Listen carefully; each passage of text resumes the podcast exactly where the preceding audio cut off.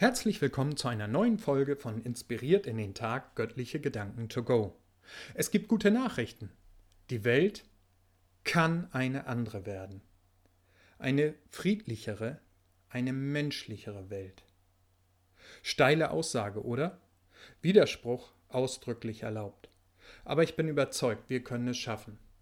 Du und ich, wir können heute dazu beitragen, dass die Orwellsche Vision diese düstere Dystopie der gleichgeschalteten grauen Menschenmassen nicht weiter Realität wird. Auch die Kälte im Miteinander in unserer Gesellschaft, die mehr und mehr in unseren Alltag hineinkriecht, ist nicht unabänderbar. Warum bin ich da grundsätzlich so optimistisch und davon überzeugt, dass das möglich ist?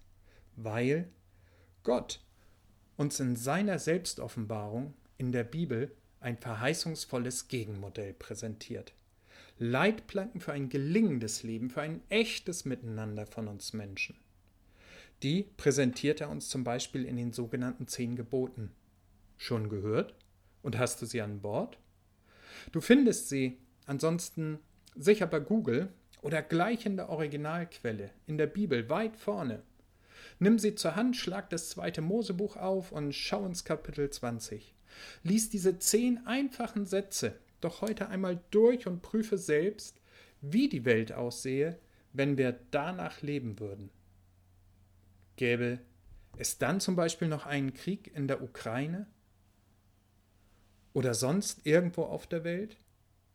Würde es dann überhaupt noch ein rücksichtsloses Durchsetzen eigener Interessen geben?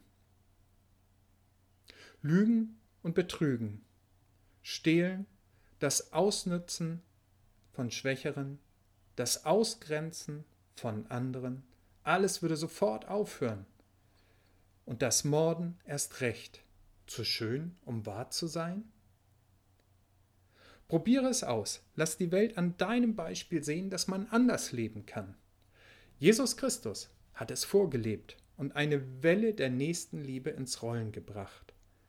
Er hat gezeigt, dass es möglich ist. Und er lädt dich und mich ein, dabei zu sein, wenn es darum geht, zwischenmenschliche Wärme und Versöhnung in die Welt zu bringen. Und dabei ist er durch und durch realistisch. Er weiß, dass wir immer wieder patzen werden. Aber er lässt uns deswegen nicht fallen. Er cancelt uns auch nicht, sondern er schaut uns bildlich gesprochen, liebevoll in die Augen und reicht uns jeden Tag die Hand zum Neuanfang.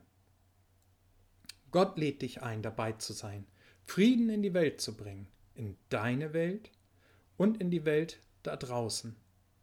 Lassen wir uns von Gott verändern zu Menschen, die versöhnt leben mit Gott und mit unserem Nächsten.